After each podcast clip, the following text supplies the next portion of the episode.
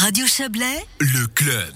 Les travaux sur le site de l'hôpital du Samaritain à Vevey vont pouvoir reprendre. Canton, Hôpital Rivière-à-Chablais et Fondation Beau Site ont présenté aujourd'hui le projet imaginé pour le site Vevezan.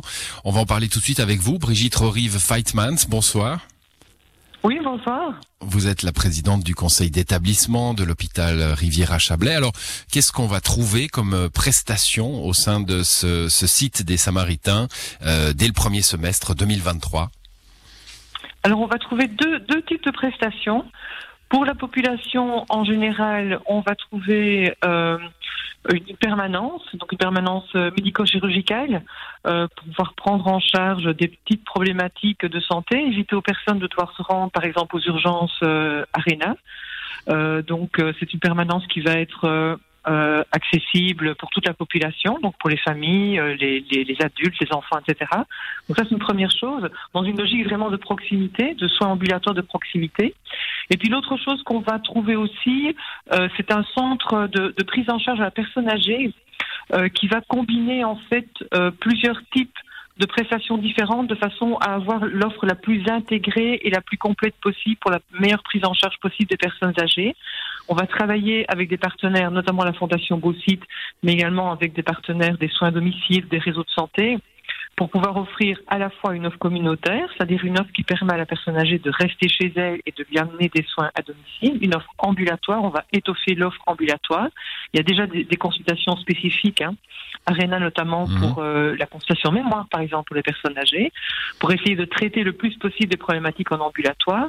On va trouver également euh, des lits d'hospitalisation, à la fois des lits de soins aigus, quand la personne âgée a une vraie problématique, pathologie forte, je sais pas moi, une pneumonie, euh, problématique cardiaque, des lits de réadaptation. Donc ce qu'on trouve déjà aujourd'hui, hein, Providence ou euh, Motet, soit de la réadaptation qu'on appelle polyvalente parce qu'il y a plusieurs organes à réadapter euh, chez la personne, euh, soit de la réadaptation plus de l'appareil locomoteur, hein, après une intervention sur la hanche par exemple ou prothèse de genou.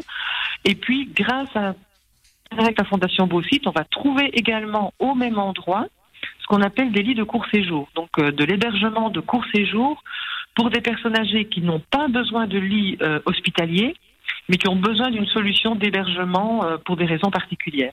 Et donc, on va donc avoir cette espèce d'offre tout à fait euh, importante et, diversifiée, avec, comme tout se fera au même endroit, ce qu'on cherche en tout cas et ce qu'on espère, c'est une meilleure coordination mmh. Autour de la prise en charge de la personne âgée. C'est-à-dire que les différents prestataires se parlent, se coordonnent, s'échangent de l'information sur les personnes pour avoir la meilleure prise en charge possible de la personne âgée.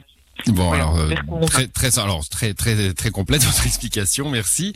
Euh, avec euh, on le voit bien hein, un, un, site qui sera très euh, centré sur sur les personnes âgées vous venez de nous l'expliquer mais avec aussi cette permanence médicale pour tout le monde hein. il y a eu un peu de un peu de remous politique autour du destin de ce Samaritain. C'était c'était important de garder justement un, un, un, site pour toute la population et ne pas priver finalement la Riviera d'un d'une solution de premier cours Exactement, oui, c'est très important. C'est très très important de, de, garder ces solutions de premier cours de proximité euh, parce que c'est l'évolution des prises en charge actuelles. Hein. On essaie vraiment d'avoir une offre très étoffée au niveau ambulatoire pour faire tout ce qu'on peut en termes ambulatoires pour la population, dans une logique de proximité. Et puis quand on ne peut plus le faire avec l'ambulatoire, bah, alors seulement on se tourne vers les sites hospitaliers avec les lits de soins aigus, etc. C'est vraiment dans, dans l'évolution euh, actuelle des systèmes de santé et, et c'est très bien qu'on ait pu le faire et, qu'on ait pu mettre tout le monde d'accord autour, autour de ce projet-là. Ça veut dire, euh, vous avez eu des pressions euh, parce qu'on on avait compris hein, après quelques interventions euh, cantonales au, Grand Conseil bah, que que c'était pas prévu finalement qu'on on pensait ce site pour les personnes âgées et pas forcément pour le reste de la population? non non, c'était toujours prévu qu'il y ait une permanence. La, grosse question, c'est pas seulement la permanence qui est en termes d'investissement ou même en termes de fonctionnement coûteux. Euh, ce qui est coûteux en termes d'investissement, c'est de faire des rénovations très lourdes pour avoir un, un site avec des lits d'hospitalisation selon les normes d'aujourd'hui. Ça, c'est beaucoup plus coûteux. Et puis de faire fonctionner ça.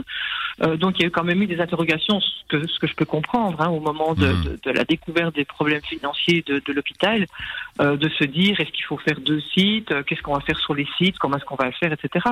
Donc justement, qu'on a, mis tout, qu'on a mis tout le monde d'accord, c'est pas tellement pour répondre aux pressions, c'est pour faire en sorte que chacun s'y retrouve, si vous à la fois les financeurs, les prestataires, les partenaires et surtout, surtout la population. Hmm. Que la population s'y retrouve aussi dans l'offre de soins, bien sûr.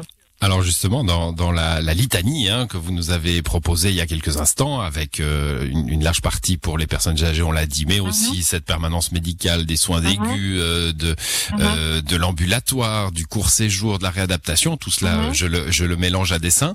ça va être un site cher. Vous avez abordé vous-même les, les questions de les questions de, de finances de l'hôpital. c'est un c'est un site qui qui pourra être voilà être financièrement viable. Il devrait être financièrement viable. Il ne va pas l'être l'année 1 et l'année 2 de la mise en exploitation, ça c'est clair. Euh, déjà aujourd'hui, il hein, faut quand même que vous sachiez qu'aujourd'hui, les sites de réadaptation euh, euh, sont, sont, la réadaptation est tout juste couverte par les tarifs, donc c'est déjà des sites qui ont de la peine à être, à être viables économiquement. Ce ne sera pas tout de suite, mais au fur et à mesure qu'on va développer l'activité et, et, au fur et à mesure qu'on va étoffer l'offre euh, notamment au niveau ambulatoire, on devrait augmenter la viabilité euh, des sites. Maintenant, il nous semblait important vraiment de garder cette offre de proximité. C'est important de l'avoir plutôt sur les permanences pour l'ensemble de la population.